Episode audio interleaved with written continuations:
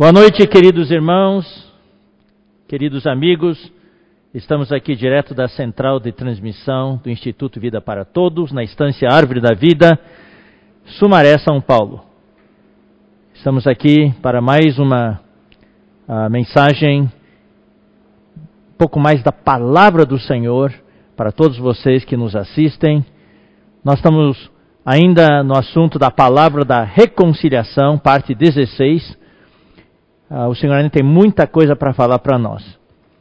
Antes de entrar na palavra, eu gostaria de dizer aos irmãos que na semana passada nós concluímos a campanha de ofertas uh, 110% uh, para a Estância Árvore da Vida, uh, essas ofertas relacionadas com a Conferência de Geração Santa e a Conferência de Jovens. E o Senhor nos abençoou muito. Nós demos o relatório na última vez que nós estivemos juntos. Nós, a primeira meta era 250 mil e nós passamos dessa meta. Chegamos até 425 mil. Queríamos chegar a uma segunda meta de 600 mil, mas não chegamos lá. Mas, puxa, foi acima do que nós podíamos pensar ou pedir. O Senhor nos abençoou muito. E esta semana a, retrasada nós começamos a, uma nova campanha, a campanha A Estância é Minha, a EAV é Minha. Essa campanha é uma campanha uh, por tempo indefinido, uh, enquanto durar essa pandemia, enquanto a Estância Árvore da Vida não puder ter eventos que no passado serviam para a manutenção da estância, sustentar a estância, manter a estância Uh, mas como por causa da pandemia não está havendo eventos, então uh, é necessário manter esse lugar, cuidar desse lugar tão querido nosso, o lugar que está no nosso coração. Tantos irmãos têm nos escrito, têm conversado com a gente, perguntando quando é que vão poder voltar de novo para cá, e todo mundo está com muita saudade da estância. Então eu creio que a estância é nossa, a estância é minha, a estância é sua, é tua, então vamos todos abraçar esse encargo para cuidar desse lugar. E então essa campanha é, agora é uma campanha por tempo indefinido até que a estância volte a ter eventos.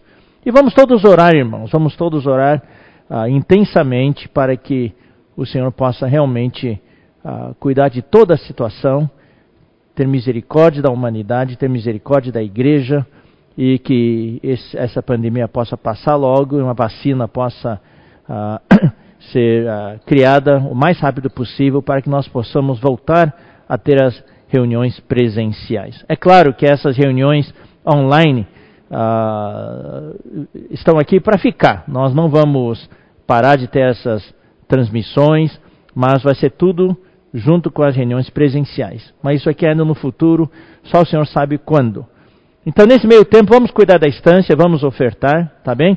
E a nossa meta a médio prazo, de um período de dois a três meses, dois meses, é de levantar mais 600 mil ah, em vista da conferência internacional que vamos ter dos dia 4 a 13 de setembro.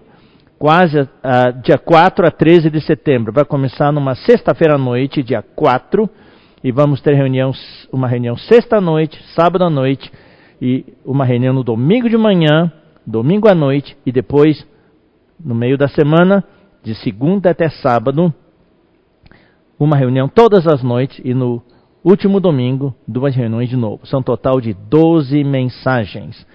E depois da conferência internacional, nós continuaremos ah, essas reuniões, essas transmissões ao vivo da palavra profética e nós teremos mais seis semanas, sábado e domingo, sábado e domingo, sábado e domingo, uh, com mais 12 mensagens uh, do tema da conferência internacional. Sabe qual é, é o tema? O tema vai ser primeira de, e segunda Tessalonicenses.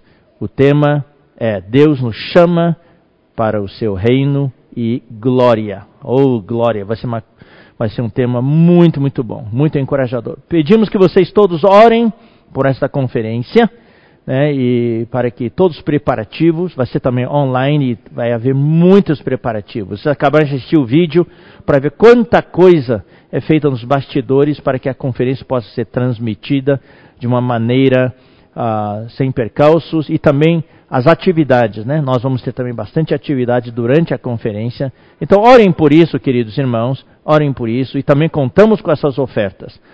Vocês estão uh, vendo aqui no aqui embaixo, vocês têm o, uh, o QR Code, o código QR, e vocês poderão daí apontar o seu celular para o código e ofertar. E quem está assistindo pelo celular é só ir lá no texto de descrição da página e ali tem um link e vocês poderão clicar no link e ab abrirá a página e vocês poderão ofertar.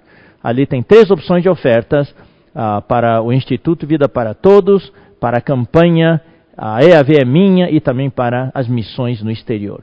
Esperamos contar com a nossa cooperação. Nós somos um exército só, somos uh, temos a unidade e a unanimidade. Louvado seja o Senhor. Uh, então vamos para a palavra desta noite.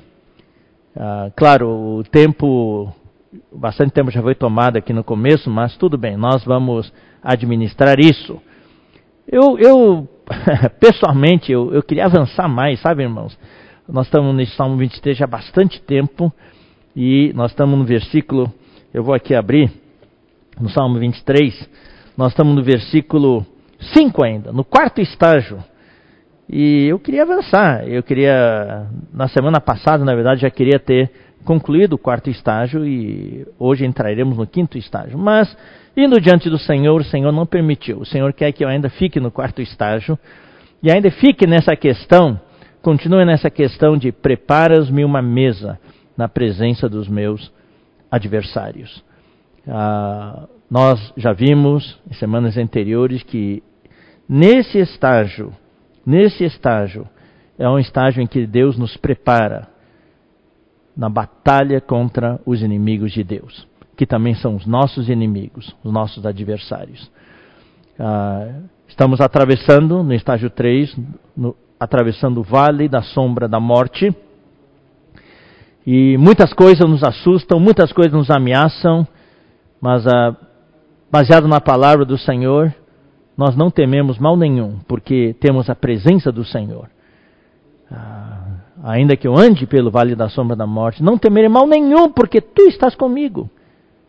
O teu bordão e o teu cajado me consolam. E paralelamente, ao mesmo tempo em que atravessamos o vale da sombra da morte, Deus nos treina. Puxa, essa visão que nós estamos, que nós estamos recebendo agora do Senhor é tremendo. É uma visão governante, irmãos. Verdadeiramente uma visão governante nos dá motivação para viver, uh, nos dá uma causa pela qual viver. Toda manhã, quando você acorda, você acorda com o coração batendo forte, uh, acorda motivado, sabendo que você agora está no exército do Senhor e estamos aqui para lutar juntos. Lutar juntos, cada dia com a sua vitória. Sim, já falamos, podemos ter derrotas ocasionais, mas isso faz parte da guerra. E todas as derrotas são para nos aperfeiçoar mais, nos amadurecer mais, para que nós possamos ter mais vitórias. Nós podemos ter reveses, mas nós não vamos perder a guerra, porque a guerra é do Senhor. Podemos perder uma ou outra batalha, mas nós vamos avançar. Louvado seja o Senhor.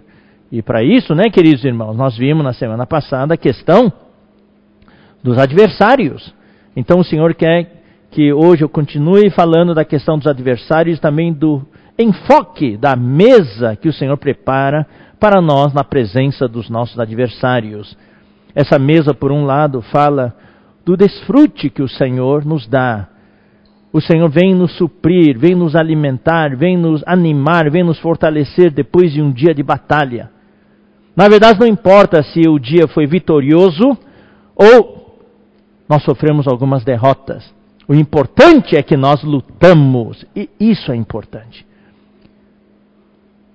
A vitória será do Senhor. Mas muitas vezes Deus permite, para que aprendamos lições, permite algumas derrotas da nossa parte, para que nós conheçamos a nós mesmos. Então nós vimos na semana passada que precisamos conhecer o inimigo de Deus mas também precisamos conhecer a nós mesmos. O irmão Pedro Dong compartilha na conferência de jovens sobre o tema A Arte da Guerra. Nós precisamos conhecer, conhecer o inimigo de Deus, conhecer o nosso inimigo, mas também precisamos conhecer a nós mesmos. Porque se nós não conhecermos a nós mesmos, nós não vamos ter vitórias. Nós podemos ter uma vitória e vamos ser derrotados e vamos ter outra vitória. Se nós queremos ter vitórias constantes, precisamos conhecer tanto o inimigo de Deus, que é o nosso inimigo também, como conhecer a nós mesmos. E precisamos saber que os adversários nossos não são só adversários exteriores, fora de nós. Seria muito fácil, né, irmão? Só derrotar as coisas exteriores. Mas, na verdade, os adversários mais perigosos, muitas vezes, se encontram dentro de nós. Na semana passada, o que nós vimos? Nós vimos o primeiro item de uma série de itens de adversários que temos dentro de nós, que é o temor, os temores. Paulo falou lutas por fora, temores por dentro. Claro que Paulo temia pela sua vida naquela viagem que ele fez, com muitos perigos, mas nós fizemos aplicação para nós. Muitas vezes o nosso temor é de nós não querermos nos entregar totalmente ao Senhor. A gente ama o Senhor, ama a igreja, mas estamos com medo de nos entregarmos totalmente para o Senhor, de nos consagrarmos totalmente, de nos consagrarmos incondicionalmente ao Senhor, porque a gente tem medo que o Senhor vai tirar coisas de nós. Então a gente já falou bastante, eu não vou repetir aqui. E hoje à noite eu, eu queria continuar isso, mas o Senhor me, me tocou. O Senhor quer que eu fale também mais um pouquinho do outro aspecto da mesa que Ele prepara para nós na presença dos adversários. Já falamos um pouco. Então a mesa que o Senhor prepara para nós na presença dos adversários tem dois enfoques. O primeiro é o desfrute. O desfrute ou o suprimento ou a presença do Senhor, o encorajamento que Ele nos traz, o ânimo que Ele, que ele traz para nós, o refrigério que Ele traz para nós, como no caso de Abraão com seus 318 valentes, depois que eles voltaram vitoriosos no resgate de Ló e toda a sua família, os seus servos e também, por tabela, todos os bens do, do rei de Sodoma. E quando ele voltou vitorioso, Melquisedeque, o sumo sacerdote, apareceu do nada. Ele, ele é o símbolo de Cristo como nosso sumo sacerdote no seu ministério celestial. Ele veio e supriu Abraão e seus homens com pão e vinho. Então, esse é o primeiro aspecto da mesa que o Senhor nos prepara na presença dos adversários. O, o, mais importante é lutar. Para todos aqueles que lutam, que se engajam nas batalhas diárias e não desistem, não se entregam com facilidade. Podemos sofrer uma outra derrota, mas o nosso coração é de luta. Nós somos absolutos pelo Senhor. Estamos aqui para defender os interesses do Senhor aqui na terra. E no final do dia, independente se nós tivermos vitórias ou derrotas, o Senhor vem e nos supre, nos traz pão e vinho. Ele vem nos encorajar. Ele prepara uma mesa. Os adversários estão lá ainda, queridos irmãos. Não pensemos que nós, tendo vencido um dia, que os adversários vão desaparecer para sempre. Não os adversários vão aparecer todos os dias até a volta do Senhor. Até que Deus coloque todos os inimigos de Cristo por estrado dos pés do Senhor. Nós vamos ter adversários todos os dias. Assim como nós oramos o pão nosso de cada dia, nós devemos orar. A força nossa de cada dia dá-nos hoje para podermos lutar. Mas o bom é que essa luta não é solitária, não é só eu lutando sozinho, não é você lutando sozinho, mas estamos junto com os irmãos, junto com todos os irmãos, junto com todos os jovens, adolescentes, adultos, a igreja inteira, como a família de Deus, também como o exército de Deus. Estamos lutando juntos. O segundo aspecto, o segundo enfoque dessa mesa que Deus prepara para nós na presença dos nossos adversários é a questão do descanso. Depois de um dia de batalha, o Senhor vem fala para nós: vem descansar um pouco. Vem reclinar a mesa comigo. E o Senhor prepara uma mesa para nós. Para nós podermos refazer as nossas forças, restaurar nossas forças. É um descanso. Ou seja, por um lado nós batalhamos, lutamos, por outro lado descansamos. E é esse princípio que nós também queremos passar para todos os irmãos. Nós precisamos aprender a servir no descanso do Senhor. Daí o que o Senhor quer que eu me tocou para falar um pouco mais no começo da palavra desta noite, essa questão do descanso. Porque a nossa batalha, queridos irmãos, tem um objetivo. A nossa luta tem um objetivo, é para cumprir a promessa do Senhor. Cumprir o que o Pai prometeu ao Filho. Assenta-te à minha direita até que eu ponha os teus inimigos por estrado dos teus pés. Só que Deus não faz isso sozinho. Ele poderia, com o seu poder, com a sua onipotência, derrotar todos os inimigos dele de uma vez só, com o sopro da sua boca. Ele poderia, mas Deus não trabalha assim. Deus optou por trabalhar pelo princípio da encarnação. Deus quer usar o homem. Tudo que ele faz hoje, ele faz através do homem. Foi para isso que ele criou o homem. Então eu quero, nessa, agora, falar algo que, ah, na verdade, de um lado eu estou bastante empolgado, uh, alegre, de ver que nós fazemos parte desse plano de Deus. A visão que o Senhor quer mostrar essa noite é uma visão bastante forte. Esclarece muitas coisas. Então, nós lemos na semana passada Isaías 66. Então vamos lá, vamos ler de novo Isaías 66. Assim diz o Senhor: o céu é o meu trono, e a terra o estrado dos meus pés. Que casa me edificareis vós? E qual é o lugar do meu repouso? Então o Senhor está afirmando algo e perguntando algo. Deus mostra onde Ele está a dimensão dele. Ele é onipresente, ele é onipotente, onipresente. O céu é o trono dele. Ele está sentado no trono nos céus. No terceiro céu, fora da nossa dimensão. Fora do nosso tridimensionalismo, fora da, do tempo, ele está em outra dimensão, na eternidade, onde não tem nem tempo nem espaço. E a terra é o estrado dos seus pés. A terra é o centro da criação de Deus, porque na terra está o homem. Então ele põe os seus pés sobre a terra. Daí ele pergunta: Que casa vocês me edificarão? Onde está minha casa? Onde é o lugar do meu repouso? Onde é que eu vou descansar?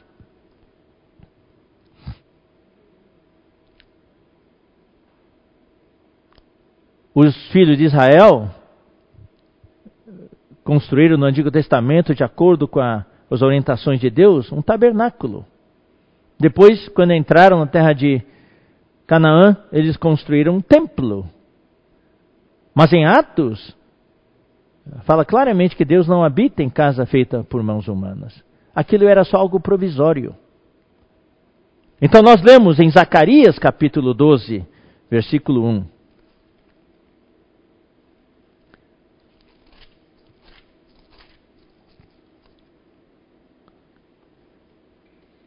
Zacarias 12:1 fala: sentença pronunciada pelo Senhor contra Israel.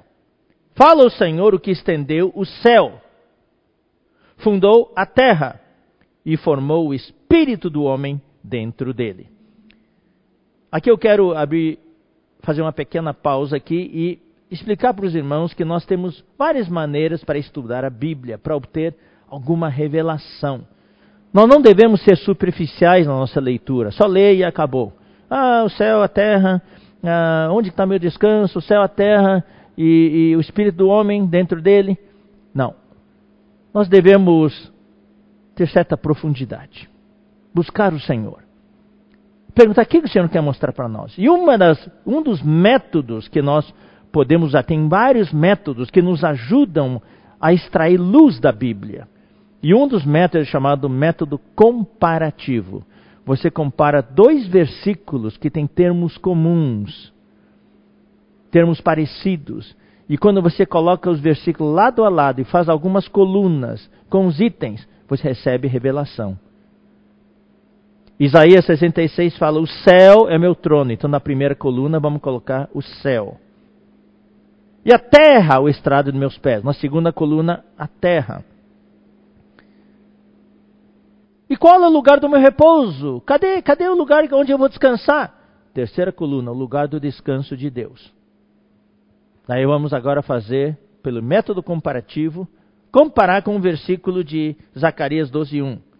Fala o Senhor que estendeu o céu. Ah, o céu na primeira coluna. Então, em Isaías 66 é céu, e aqui em Zacarias 12:1, céu, céu, céu. Ah, bateu. Fundou a terra. Ah, em Isaías 66:1, a terra é o estrado de meus pés. Aqui fundou a terra, terra e terra. Bateu. Terceira coluna. O que, que tem na terceira coluna? Em Isaías 66, 1 é. O lugar do meu descanso. E aqui, Zacarias 12, 1 é o espírito do homem dentro dele. Então você fala céu, céu, terra, terra. O lugar de descanso de Deus, o espírito do homem. Ou seja, Deus estava dizendo: o lugar do meu descanso é o espírito do homem. Quando eu entrar no espírito do homem, aí eu vou descansar. Deus criou o homem à sua imagem, conforme a sua semelhança. Deus criou todos os animais só com um corpo. Os animais têm, entre aspas, uma alma. Tem a sua personalidade, sua maneira de ser, cada animal, vocês que criam cachorros, né? Os que criam cachorro, sabe, pode ter vários cachorros, cada cachorro tem a sua maneira de ser, tem a sua, entre aspas, personalidade. Aquilo é alma. Mas só o ser humano tem um espírito. 1 Tessalonicenses 5, 23 fala que o homem tem três partes, e o vosso espírito, alma e corpo sejam conservados íntegros e irrepreensíveis. Que Deus da paz vos santifique por completo, em tudo, e o vosso espírito, alma e corpo. Três partes, ligados pela conjunção e. São três partes distintas, sendo conservados íntegros e irrepreensíveis na vinda de nosso Senhor Jesus Cristo. E esse espírito é o que foi criado à imagem de Deus. É esse espírito do homem que é o que Provérbios, a, a Eclesiastes fala, que Deus colocou, colocou a eternidade no coração do homem. Esse coração é o espírito. E essa eternidade é o espírito humano. E esse espírito humano só pode ser preenchido por uma única pessoa, que é Deus. Só Deus pode preencher este vazio. Este espírito do homem, na verdade, é um buraco negro, através do qual temos acesso a outra dimensão, ao terceiro céu onde Deus mora. Mas esse espírito humano, sem Deus, é um tremendo de um buraco negro, absorve tudo e nada pode satisfazer. Nem dinheiro, nem bens materiais, nem casa, nem carro, isso, fama, prestígio, nada, nada só Deus pode preencher esse vazio. Só Deus pode preencher o espírito humano. Porque o espírito humano foi feito para conter Deus. O espírito humano foi feito para Deus morar dentro do homem. O espírito humano é que nem um copo que foi feito para conter água. O copo é o espírito humano e a água é Deus. É como uma luva que foi feita para, para a mão, pôr a mão dentro. A luva é o espírito humano e a mão é o espírito de Deus. Então, esses dois versículos nós lemos nos mostram que o lugar de descanso de Deus é o nosso espírito. Quando Deus entra em nós, quando alguém, pela primeira vez, quando ouve o Evangelho, querido amigo que está me assistindo, talvez você nunca orou ao Senhor pedindo para Ele entrar em você. Talvez você nunca recebeu o Senhor Jesus. Você precisa receber o Senhor Jesus hoje à noite. Peça para a pessoa que está do seu lado no final desta reunião, pessoa que está sentada do seu lado, ou a pessoa que te convidou, ligue para essa pessoa e peça para ela orar por você.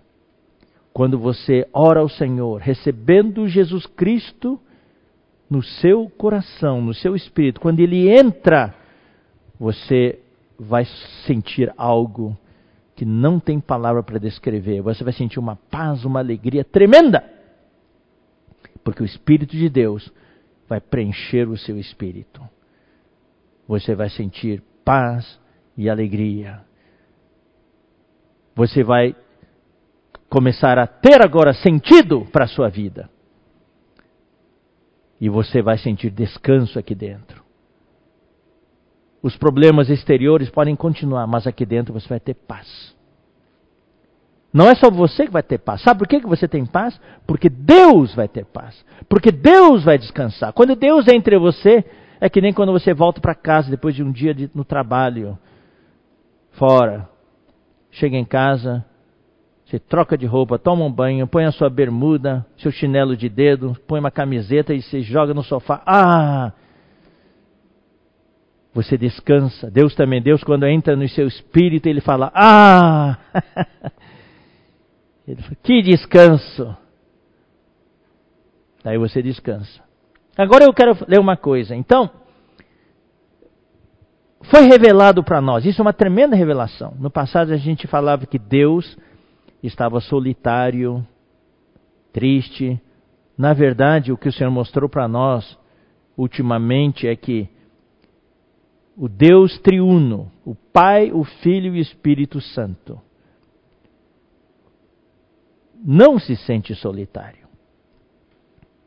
Na verdade, o Deus triuno vive e eu não vou entrar em detalhes, foi falado muito para nós pelo irmão Pedro Dong nas suas mensagens domingo de manhã. O Deus triuno vive em perfeita harmonia e felicidade. Ele vive em perfeita felicidade e harmonia em sua unidade, em sua perfeição, em sua santidade, em sua glória, em seu amor em seu prazer. E o que, que Deus está fazendo hoje? Está convidando o homem, convidando você e a mim, convidando a você e a mim, para participar dessa felicidade e harmonia. Eu quero ler para vocês, se vocês me permitirem, um pequeno trecho do alimento diário, Herdeiros de Deus. Herdeiros de Deus, na semana 1, da semana passada, que nós lemos, na página 18, no último parágrafo. Eu vou ler para vocês. Continuando em Provérbios, lemos: Eu estava com ele e era seu arquiteto, dia após dia. Eu era suas delícias, folgando perante ele em todo o tempo. Isso está em Provérbios uh, ah, 8:30. Nosso Senhor Jesus, como filho, era o arquiteto do Pai. De um lado, o Pai planejava, pois o pensamento partia dele. De outro, o filho executava como mestre de sua obra. Na versão King James atualizada, parte desse versículo é traduzida para eu era diariamente seu o seu deleite, o seu prazer. Em outras palavras, o filho era o prazer do pai. Isso nos remete ao batismo de Jesus. Lembra quando Jesus foi batizado? Daí veio uma voz do céu que disse: Este é o meu filho amado em quem me comprazo, em quem tenho prazer, em quem sinto prazer. E no Monte da Transfiguração, né, novamente, o pai deu testemunho acerca do filho. Uma nuvem, né, no versículo em Mateus 17, 5 fala: Uma nuvem luminosa os envolveu, e eis vindo da nuvem uma voz que dizia: Este é o meu filho amado, em quem me comprazo. A ele ouvi. O filho, então, era o, o prazer e a alegria do pai, e vivia em sua presença desde a eternidade. Vocês estão vendo aqui a harmonia que havia na Trindade? Aqui estamos falando só do pai e do filho a verdadeira felicidade. Essa frase, que esse parágrafo que eu leio agora é notável. extraordinário. A verdadeira felicidade é viver diante de Deus Pai. Ele nos convida a esse ambiente de, da perfeição do amor ágape, da unidade, da santidade e da realidade. Nesse ambiente desfrutaremos satisfação e felicidade como ninguém jamais provou. Imersos nesse amor, nós e Deus viveremos em perfeita harmonia. Assim ele terá desfrute, regozijando-me no seu mundo habitável e achando as minhas delícias com os filhos dos homens. Então Deus nos convida a participar dessa harmonia e felicidade. O que eu quero mostrar é que, como foi falado, Deus, nas, na sua trindade, vivia nessa harmonia e felicidade. Mas eu quero acrescentar algo para vocês. Deus vivia feliz na, na eternidade passada. Vivia em harmonia. Deus não estava solitário. Mas eu quero dizer uma coisa: Deus não estava solitário, mas ele não tinha descanso. Eu vou repetir. Quero que vocês peguem bem isso. Deus vivia naquela, na sua felicidade e harmonia. Ele não estava solitário, mas ele não tinha descanso. Por isso que em Isaías 66, ele fala: Onde está o lugar do meu descanso? Vocês acham que construindo uma casa para mim, com pedras, eu vou descansar? Não. O meu descanso está no homem. Só quando eu entrar no homem, e este homem cooperar comigo, e este homem estiver encabeçado por mim, e este homem fizer a minha vontade, aí eu vou ter descanso, porque daí eu vou conseguir alcançar o meu objetivo. Qual é o meu objetivo? É derrotar o meu inimigo. Só que Deus optou por não fazer isso diretamente. Nessas últimas semanas, do, domingo de manhã, está sendo falada uma palavra que está expondo o inimigo. Quando ele quando ele se rebelou contra Deus, quando ele se rebelou contra Deus, o que, que aconteceu? Deus o lançou por terra. Deus o lançou por terra. Deus o expulsou do terceiro céu. Então hoje Satanás e suas hostes, seus exércitos, seus anjos caídos ocupam a terra e a atmosfera da terra, os lugares celestiais. É ali que eles estão hoje. Deus não tem descanso. Eu vou ler para vocês alguns versículos. João, capítulo 5, versículo 17.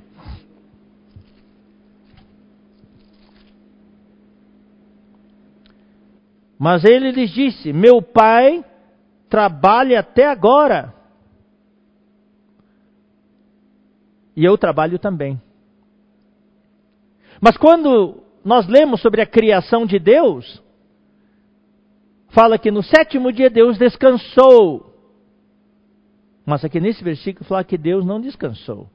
Então existe um conflito? Não. São duas coisas diferentes. Deus descansou das obras da sua criação. Mas, com relação aos seus inimigos, Deus não descansou. Enquanto os inimigos de Deus não forem derrotados e serem colocados por estrado dos pés do Filho de Deus, Deus não vai descansar. Só que Deus não vai fazer isso sozinho, Deus vai usar o homem. Foi para isso que ele criou o homem. Nós vamos ver isso daqui a pouquinho já. Hebreus 4, 4.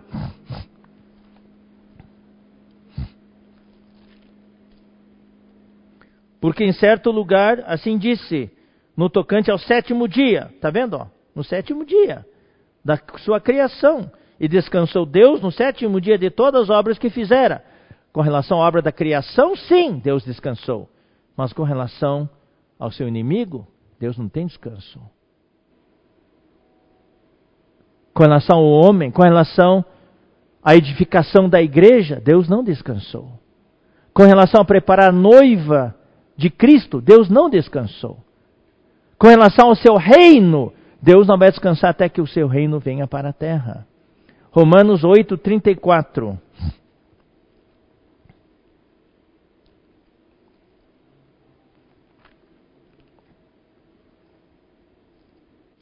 Quem os condenará? É Cristo Jesus quem morreu, ou antes, quem ressuscitou, o qual está à direita de Deus e também intercede por nós. Aqui nós temos duas frases interessantes. O qual está à direita de Deus. Eu vou ler também Hebreus 7, 25. Daí eu já falo os dois versículos juntos. Hebreus 7, 25. Por isso também pode salvar totalmente os que por ele se chegam a Deus, vivendo sempre para interceder por eles. Então, ali no versículo anterior, em Romanos 8, 34, fala que ele está à direita de Deus e intercede. 8,34 e intercede por nós. Eu vou ler agora também uh, Hebreus capítulo 1, versículo 3. Ele, é ele que é o resplendor da glória e a expressão exata do seu ser, sustentando todas as coisas pela palavra do seu poder, depois de ter feito a purificação dos pecados, assentou-se à, direita da majestade nas alturas. Então aqui eu quero fazer essa comparação. Uma coisa é, de, é Cristo estar sentado à direita de Deus, assentar-se à direita da majestade nas alturas. Outra coisa é Ele continuar intercedendo por nós.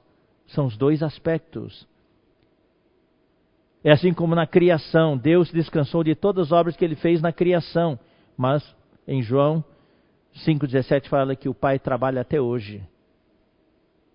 Ele descansou quanto à criação, mas com respeito aos seus inimigos, Deus está trabalhando até hoje. E nós somos o alvo do trabalho dele. Deus quer formar o seu exército. Sabe o que Deus está fazendo? Deus está trabalhando duro para formar um exército. Ele sempre quis um exército para derrotar o seu inimigo. O filho de Israel é para ser o exército. Nós temos o um livro chamado O Serviço dos Levitas e o Exército de Israel.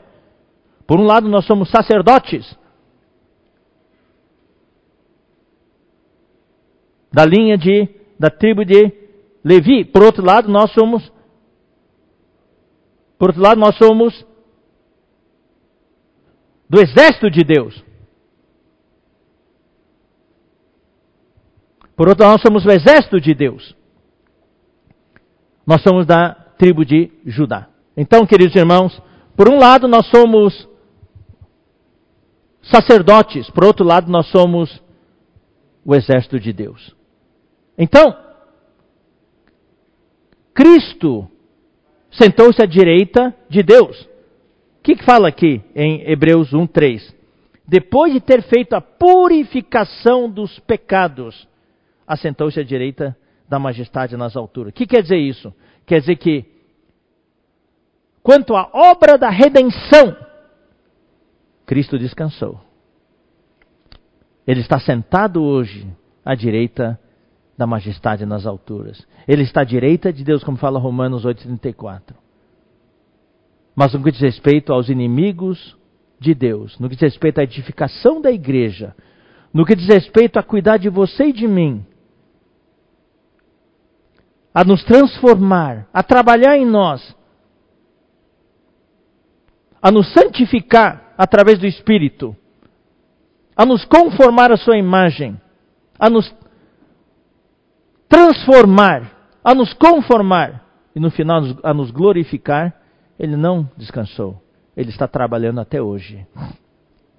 E Ele, nós vimos em Romanos 8, 34 e vimos também em Hebreus 7, 25, Ele está intercedendo todos os dias por nós. A cada momento, mesmo agora, neste momento, Cristo não está descansando. Com, relação à redenção, sim. Eu quero deixar isso bem claro para vocês. Quanto à redenção, mesmo na cruz, Jesus falou: está consumado. Acabou. Graças a Deus, acabou. Terminei tudo que tinha que fazer.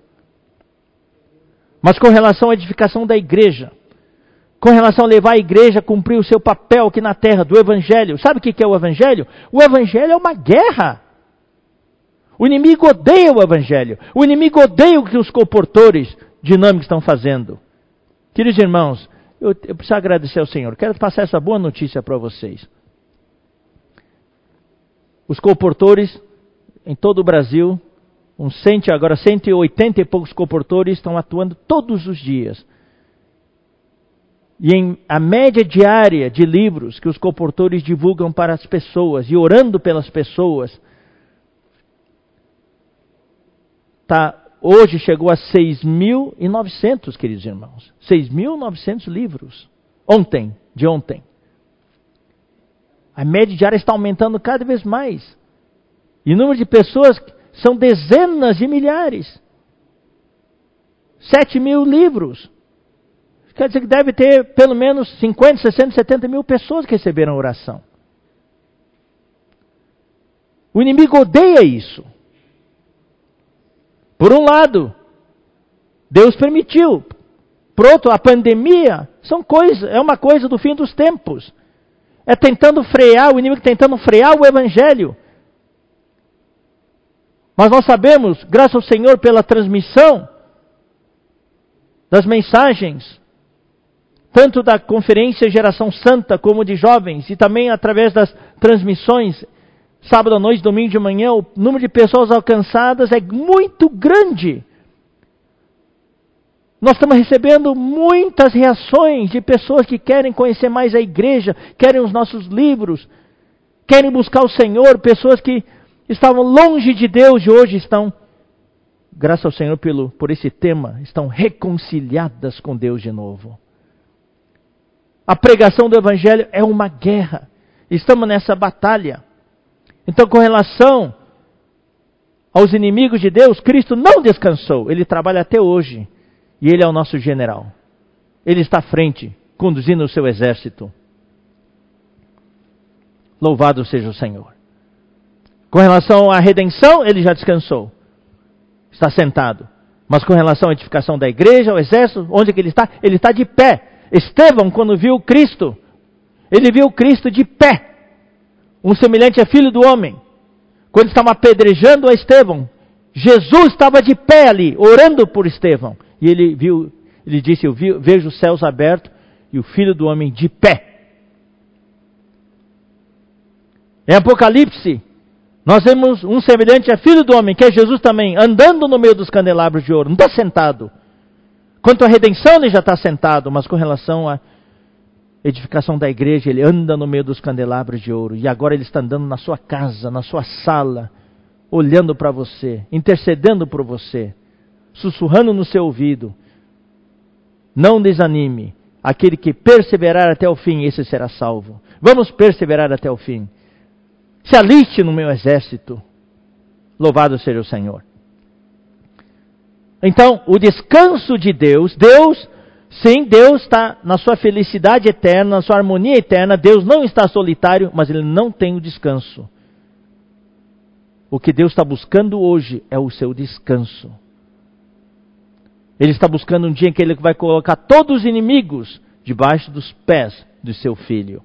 Então, o descanso de Deus é o homem, porque o homem vai derrotar o seu inimigo. Toda vez que você e eu, nós nos consagramos mais, nós nos engajamos, nós estamos focados, nós nos comprometemos com o propósito de Deus, com o exército do Senhor, Deus descansa mais. Deus fala: Ah, o dia da, da minha vitória está cada vez mais perto da vitória definitiva, em que o exército do Senhor no final vai derrotar o exército do anticristo e do falso profeta. E todos vão ser jogados no lago de fogo. E depois do milênio, Satanás vai ser jogado no lago de fogo. Ele derrota o inimigo de que jeito, queridos irmãos? É para isso que ele criou o homem. Ele derrota o inimigo entrando no espírito do homem e operando de dentro do homem que coopera com ele. É por isso que ele criou o homem. Em Gênesis falou, façamos Gênesis 1, 26. Eu vou ler com vocês. Apesar de saber de cor, eu prefiro abrir na Bíblia. Quero que vocês também abram comigo, se vocês puderem. Também disse Deus, Gênesis 1, 26, façamos o homem a nossa imagem, conforme a nossa semelhança. Olha só, tem ele domínio. Isso é para derrotar o inimigo. O homem foi criado para derrotar o inimigo de Deus. Façamos o homem a nossa imagem. O homem foi criado com o espírito. Deus é espírito. Aquele que é nascido da carne é carne, o que é nascido do espírito é espírito. O que é nascido do espírito maiúsculo, que é o espírito de Deus, é o espírito do homem, espírito minúsculo. Então Deus criou o espírito do homem para contê-lo, para que o homem, ao comer da, do fruto da árvore da vida, pudesse ter Deus dentro dele, que seria a sua força para derrotar o inimigo. Tenha ele domínio sobre os peixes do mar, sobre as aves dos céus, sobre os animais domésticos. Tudo isso tem seu significado, só que não vamos ter tempo para explicar. E sobre toda a terra e sobre todos os répteis que rastejam pela terra, incluindo a serpente. Os répteis aqui são os exércitos de Satanás. As aves dos céus são as aves, mas também, por outro lado, representam todos os principados e potestades que estão nos ares. Os peixes do mar, sim, representam os peixes, mas também representam os demônios que hoje moram nas águas, moram nos mares. O homem foi criado para ter domínio sobre isso, domínio sobre as forças do mal. Por isso que Efésios 6 fala que nós devemos revestir de toda a armadura de Deus, porque a nossa luta não é contra carne e sangue, mas é contra os principados. Eu vou ler para vocês. Efésios capítulo 6. Porque, versículo 12, porque a nossa luta não é contra o sangue e a carne, e sim contra os principados e potestades, aqueles que dominam os ares, contra os dominadores deste mundo tenebroso, contra as forças espirituais do mal nas regiões celestes. Preparas-me uma mesa na presença dos meus adversários aí tem a conotação do descanso. Mas quando falamos de descanso, queridos irmãos, não é só o meu descanso. Deus quer dar descanso para nós. Mas como Davi, nós já lemos esse versículo, quando Davi, quando Deus fez, levou Davi a derrotar todos os seus inimigos, e ele descansou de todas as batalhas, daí Davi, o coração dele foi despertado. E ele fala: Eu moro no palácio com feito de cedro, todas essas pedras bonitas, mas Deus mora numa barraca. Daí ele se, se voltou, o seu coração se lembrou do descanso de Deus. Deus quer dar descanso para nós. Deus nos prepara uma mesa na presença dos adversários. Mas, irmãos, nós que amamos o Senhor, nós precisamos dizer: Senhor, eu quero dar descanso para ti. Eu quero me consagrar. Me perdoa, Senhor, por ser tão egoísta, só pensando em mim. Mim, mim, mim, eu, eu, eu, me abençoa aqui, me abençoa ali. Eu quero buscar a tua vontade, o teu propósito. Eu quero orar que nem o teu filho, ó Pai. Venha o teu reino, seja feita a tua vontade. Eu quero te dar descanso. Ele descansa Deus descansa quando nós somos encabeçados por Ele. E quando Deus descansa, nós também descansamos. Romanos 14, 17 fala: o reino de Deus não é comida e bebida, mas é justiça, paz e alegria no Espírito Santo. Então foi falado para nós domingo de manhã que quando nós somos encabeçados, nós temos justiça, paz e alegria. Ou seja, quando nós somos encabeçados, o que, que nós temos, queridos irmãos? Nós temos descanso. Justiça, paz e alegria quer dizer descanso. E quando somos e quando temos justiça, paz e alegria, essa é a esfera do reino. Por isso que fala o reino de Deus não é comida e bebida, mas é justiça, paz e alegria no Espírito Santo. Isso só vem quando nós somos encabeçados por ele. Quando somos encabeçados por Cristo, nós derrotamos o inimigo de Deus. Então vamos ler esse versículo que quase todos os domingos de manhã é lido, mas eu vou ler aqui também, Salmo 110, versículo 1. Hoje nós vamos passar um pouquinho por causa daquele vídeo de 15 minutos, tá, irmãos? Disse o Senhor ao meu Senhor: Assenta-te à minha direita, até que eu ponha os teus inimigos debaixo dos teus pés. Estou lendo a versão revista e atualizada. O Senhor enviará de Sião o cetro do seu poder, dizendo: Domina entre os teus inimigos. Essa é a promessa do pai para o filho. Assenta-te à minha direita. Você já cumpriu toda a redenção. Agora assenta-te à minha direita. Quanto à redenção, pode, você pode assentar-se. Mas não tem descanso. Até que eu ponha os teus inimigos. Isso é no futuro. E para isso que nós somos chamados. Para cumprir essa promessa do Pai para o Filho. Até que eu ponha os teus inimigos debaixo dos teus pés. O Senhor enviará de Sião o cetro do seu poder, dizendo: Domina entre os teus inimigos. Agora eu vou ler o versículo 3 da versão King James atualizada. Teu povo se apresentará generoso. Vamos nos apresentar generoso. Generoso quer dizer em grande número. Deus está fazendo um chamamento hoje. Vamos nos levantar. Quando o Senhor falou para eu não avançar, mas falar isso, é isso que está queimando no meu coração queima no nosso coração. Domingo de manhã você pode, você pode ver, sentir também o desespero do irmão Pedro. Isso queima no nosso coração. O teu povo se apresentará generoso. Eu quero me apresentar junto com os irmãos. Vamos nos apresentar de maneira generosa no dia da convocação, que é agora. Deus está convocando. Nos montes santos, mais numerosos que gotas de orvalho no seio da aurora. Uau, mais numerosos. É isso que Deus quer. Um exército numeroso tu terás teus exércitos de jovens santos. Queridos jovens, Deus está chamando você. Queridos adolescentes, Deus está chamando você. E nós que temos mais idade, eu que tenho sessenta e poucos anos, estou fora? Não! Eu posso ter idade, mas eu sou um jovem ainda diante de Deus. Meu espírito é jovem. Fisicamente estou mais crocante, crac, crac, crac, estalando para tudo que é lado. Mas o meu espírito é jovem.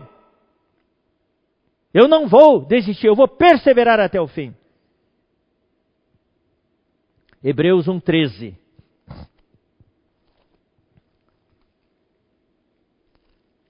Hebreus 1,13 diz: Ora, a qual dos anjos jamais disse: Assenta-te à minha direita até que eu ponha os teus inimigos por estrado dos teus pés. No Salmo, foi no Antigo Testamento, aqui Paulo cita esse versículo. Vamos ler também capítulo 10, versículos 12 e 13. Hebreus 10, 12 e 13. Jesus, porém, tendo oferecido para sempre um único sacrifício pelos pecados, olha só, assentou-se à destra de Deus. Então, quanto à redenção, ele já descansou, ele está à destra de Deus. Mas olha só, mas por outro lado, não descansou descansou da obra da redenção, mas por outro lado, ele está aguardando. Você sabe, queridos irmãos, quando você aguarda alguma coisa, você não tem descanso. Você, oh, que Deus guarde todos os irmãos, mas eu quero usar um, um, um, assim, um exemplo bastante uh, forte. Quando estamos no hospital, um ente querido nosso está fazendo cirurgia, e uma cirurgia de risco. E nós estamos aguardando ali o final da cirurgia, aguardando o doutor aparecer para falar para nós como foi a cirurgia. Aquele momento de, aguardo não dá descanso para a gente. Não dá descanso. Só vai descansar quando a coisa acontecer. Então, por um lado, aqui fala que Cristo assentou-se à destra de Deus, mas ele está aguardando é esse aguardar que requer a nossa presença, nós cooperarmos com o Senhor, para que esse tempo de aguardo seja o mínimo possível, seja abreviado. Aí está a nossa cooperação com Deus em apressar a volta do Senhor. Aguardando daí em diante, até que os seus inimigos sejam postos por estrado dos seus pés.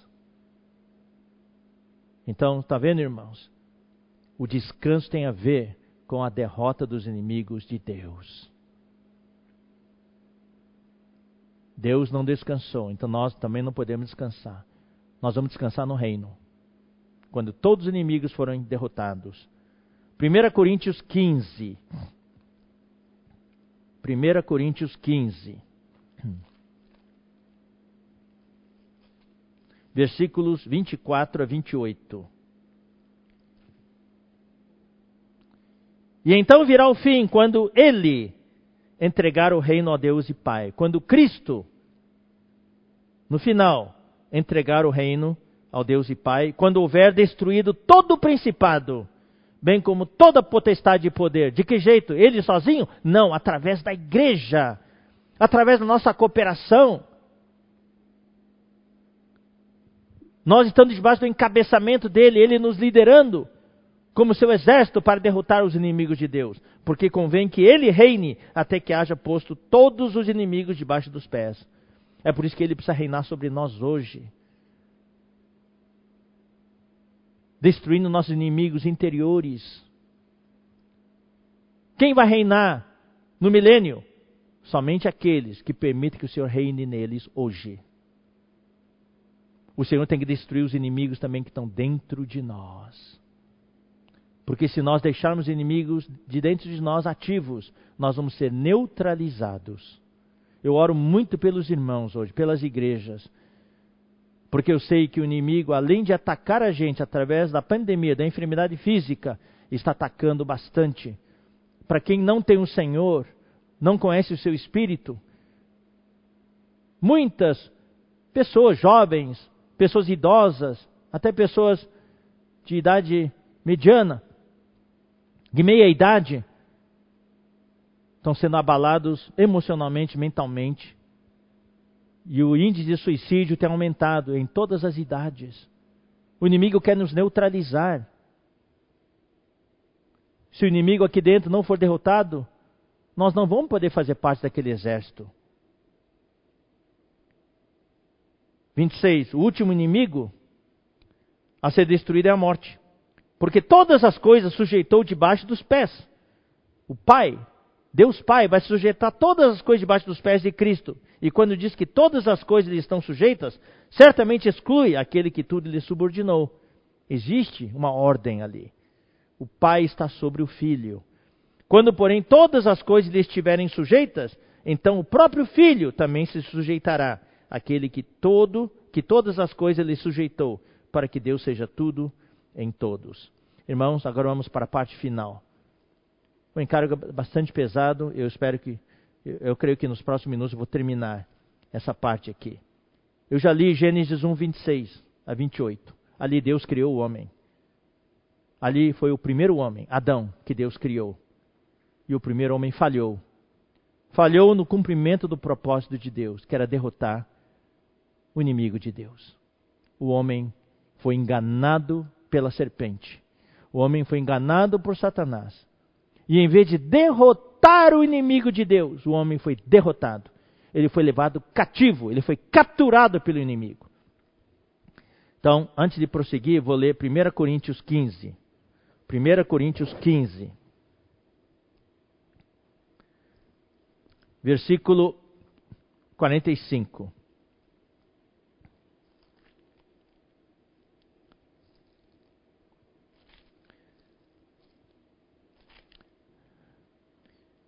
Pois assim está escrito: o primeiro homem, Adão, foi feito alma vivente. Quero que vocês prestem atenção para essas, essa qualificação. O primeiro homem. O último Adão, porém, é espírito vivificante. Então, esse último Adão é Cristo. Então, é a qualificação de Cristo. Então, Cristo é designado aqui com algumas qualificações. O primeiro homem foi Adão. O último Adão é o espírito vivificante. Mas não é primeiro o, o espiritual, e sim o natural, depois o espiritual. Agora, o primeiro homem formado da terra é terreno. O segundo homem é do céu. Interessante. Quem que é o primeiro homem? É Adão. Quem é o segundo homem? É Cristo. O primeiro homem falhou no cumprimento do propósito de Deus. O primeiro homem, Adão, foi criado e Deus deu uma ordem para ele, Deus deu uma comissão para ele. Tenha, tenha um domínio. Mas o homem não exerceu domínio, o homem foi dominado pelo inimigo. E toda a humanidade fracassou. O que, que Deus fez? Para Deus só tem dois homens. O primeiro homem falhou. Então Deus esperou quatro mil anos e enviou o seu filho como o segundo homem. Deus só vê dois homens. O primeiro homem é Adão. Depois disso, um monte de Adãos. E Deus enviou daí o seu filho, o segundo homem, para cumprir o que o primeiro homem não fez. E o segundo homem foi bem sucedido. Ele foi vitorioso. Ele morreu e Deus aprovou a obra de seu filho e o ressuscitou. Ele falou: Tu és meu filho, eu hoje te gerei. E na cruz, este segundo homem se tornou o último Adão. Houve o primeiro Adão e houve o último Adão, porque depois de Cristo as coisas antigas já passaram. Eis que se fizeram novas. A velha criação foi crucificada em Cristo. O velho homem foi crucificado em Cristo. Se alguém está em, está em Cristo, é nova criatura, já não é mais Adão. É uma nova criatura. Desde Adão, um monte de Adões existiram. E até hoje um monte de Adões, mas quando nós cremos em Jesus, em Cristo, a raça de Adão desaparece. Nós não somos mais Adão, nós somos agora Cristo. Louvado seja o Senhor. Então, o primeiro homem e o segundo homem. O primeiro homem formado da terra é terreno, o segundo homem é do céu. Como foi o primeiro homem, o terreno, tais também os demais homens terrenos. Então, o primeiro homem, Adão, foi terreno. Todos os homens que não têm Cristo são terrenos. E como é o homem celestial, que é Cristo, o segundo homem, tais também os celestiais, que somos nós hoje. Nós hoje não somos, somos terrenos, nós somos celestiais. Porque nós cremos no Senhor e nós estamos conformados à imagem daquele que é celestial. Louvado seja o Senhor. Então, eu quero falar isso porque o primeiro homem, de Gênesis 1, 26 a 28, fracassou. Daí o que, que Deus fez? Deus planejou na sua redenção trazer o segundo homem, que é o seu filho. E Deus fez uma promessa sua, de maneira profética através de Davi. Então vamos ler Salmo 8. Irmãos, isso é bonito demais. Salmo 8, versículo 3. Quando contemplo os teus céus, obra dos teus dedos, e a lua e as estrelas que estabeleceste, que é o homem que dele te lembres? Esse homem é o homem de Gênesis 1. Somos nós, o homem caído, o homem que foi derrotado por Satanás. E o filho do homem que o visites. Que visitação é essa? Aqui está havendo uma promessa. Deus prometeu que Deus iria visitar o homem. E essa visita, essa visitação ocorreu quando Jesus Cristo se encarnou. Quando Deus se tornou um homem, ele veio visitar a humanidade. Ele se tornou um homem, o Deus infinito se tornou um homem. Frágil e mortal, semelhante a todos os homens. Aquele homem Jesus em tudo era semelhante ao homem, com carne e sangue, mas ele não pecou. Essa é a visitação de Deus. E Deus hoje também quer te visitar, querido irmão. E querido amigo, você que não tem o Senhor Jesus ainda, não recebeu Jesus Cristo ainda como teu Salvador, Deus quer visitar você hoje à noite, enviando Filho de, filho de Deus para você. Aí fizeste-o, no entanto, por um pouco menor do que Deus. Também pode ser traduzido menor do que os anjos. Agora, o homem se tornou, aqui, aqui fala com respeito a Cristo agora, porque Cristo veio como homem. Então há uma mescla. Quem lê pode confundir o que, que é o homem comum, o que, que é o Filho de Deus. Mas é que Cristo veio em semelhança de carne pecaminosa, veio de uma maneira igual a todos nós. Então ele foi feito um pouquinho menor do que anjo, do que Deus, e de glória e de honra o coroaste. Deste-lhe o domínio sobre as obras da tua mão e sobre os seus pés tudo lhe puseste. Olha só, daí vem o versículo 7. Ovelhas e bois, todos também os animais do campo, as aves do céu. Isso aqui é a repetição de Gênesis 1. Ou seja, esse homem que caiu, esse homem que fracassou no, no, na luta contra o inimigo de Deus, Deus prometeu em Salmo 8 vir visitar esse homem para restaurá-lo à sua condição original, para poder, mais uma vez, ter uma nova oportunidade de poder lutar contra o inimigo de Deus. E isso se cumpre em Hebreus capítulo 2. Hebreus capítulo 2 já é depois que Cristo veio. Hebreus capítulo 2, versículo 6. Antes alguém em certo lugar deu pleno testemunho dizendo: Que é o homem que dele te lembres, ou o filho do homem que o visites? Fizeste-o por um pouco menor que os anjos, de glória e de honra o coroaste, e o, e o constituíste todas sobre as obras das tuas mãos. Todas as coisas sujeitaste debaixo dos seus pés. Vocês se lembram quando o irmão Dong estava conosco? Esse versículo foi usado em muitas conferências, mostrando que Deus vai sujeitar todas as coisas de, também a nós. Nós vamos reinar juntamente com Cristo. Mas isso, quando fala assim, sujeitar-se debaixo dos seus pés, por um lado fala do homem, mas aqui neste momento fala do Filho de Deus. Quando você e eu somos encabeçados por Cristo, nós estamos sujeitos a Cristo, também por tabela todas as coisas estão debaixo também dos nossos pés. Ora, desde que ele sujeitou todas as coisas, nada deixou fora do seu domínio. Agora, porém, ainda não vemos todas as coisas a ele sujeitas. Então, Cristo, como segundo homem, cumpriu o propósito de Deus. Então, Deus restaurou o homem caído. E Deus entrou no homem. E agora está usando o homem, usando a você e a mim para o pleno cumprimento do propósito eterno de Deus. Até hoje, até agora, irmãos, nós falamos que Deus iria sujeitar todas as coisas debaixo dos pés de Cristo.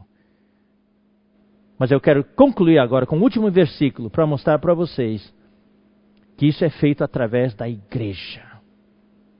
Nós estamos vivendo momentos cruciais, momentos históricos da formação do exército de Deus. Cristo não vai derrotar o inimigo dele diretamente. Vai derrotar sim, mas vai derrotar o seu inimigo a partir de dentro de nós.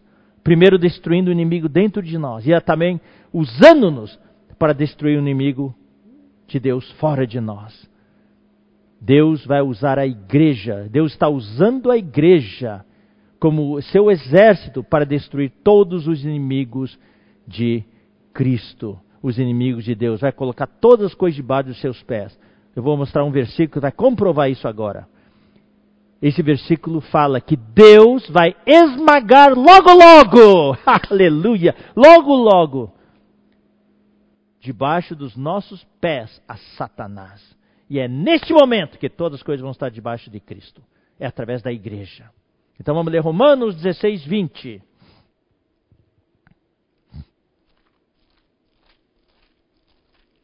Romanos 16, 20. E o Deus da paz, o Deus do descanso. Paz aqui é descanso, está vendo? O Deus que é descanso. Em breve. Ah, vamos apressar, irmãos. Vamos nos apressar. Não vamos titubear, não vamos hesitar, não vamos vacilar. Vamos nos consagrar, vamos nos entregar, vamos nos engajar, vamos nos comprometer Vamos ficar focados a participar dessas batalhas, a entrar nessa guerra, a nos ajuntar ao Senhor para derrotar o inimigo dele. E o Deus da paz em breve esmagará debaixo dos vossos pés. Aqui não fala debaixo dos pés de Cristo, fala dos nossos pés, que são os pés de Cristo. A Satanás a graça de nosso Senhor Jesus seja convosco. A graça de nosso Senhor Jesus seja convosco. Louvado seja o Senhor. Então, queridos irmãos, no final, Deus vai ter a sua vitória. Os inimigos de Deus vão estar sujeitos a Ele, vão estar debaixo dos pés de Cristo, vão estar como estrado dos seus pés, mas é pela igreja não é Cristo sozinho. Então, eu termino esta palavra convocando você mais uma vez. Se consagre ao Senhor. Não tenha medo. Se consagre ao Senhor. É a decisão mais sábia nesse final dos tempos. Vamos dar nossa vida para o Senhor enquanto a gente ainda pode. Porque vai chegar um momento em que não vai haver mais a oportunidade de nós nos consagrarmos. Vamos nos consagrar agora. Amém? Eu vou terminar com uma oração agora. Fiquem sintonizados. Depois da oração, quero dar alguns avisos bem rapidinhos para a continuidade que vai ver depois da reunião. Senhor, nós te agradecemos por essa oportunidade que tu nos dás de poder cumprir o teu propósito. O que o primeiro homem Adão não conseguiu fazer, falhou na comissão que tu lhe deste de dominar sobre todas as coisas. Ele foi derrotado pelo inimigo e através disso, ao longo dos séculos, filho de Israel foi derrota após derrota. Mas um dia tu vieste como o segundo homem, o último Adão, o segundo homem, e tu cumpriste o que o primeiro homem não cumpriu. E hoje tu és o Espírito e tu entraste em cada um de nós para nos empoderar, para nos dar a vida, a graça e o poder para nós podermos ser esse exército para finalmente cumprir o teu propósito. Senhor, nós não queremos seguir o caminho de muitos, Senhor, o caminho ah, largo, ah, espaçoso, a porta larga, Senhor, nós queremos tomar, ah, entrar pela porta estreita e o caminho apertado. Nós queremos, Senhor, nos comprometer contigo, nós queremos nos consagrar a Ti, nós queremos estar engajados, Senhor Jesus.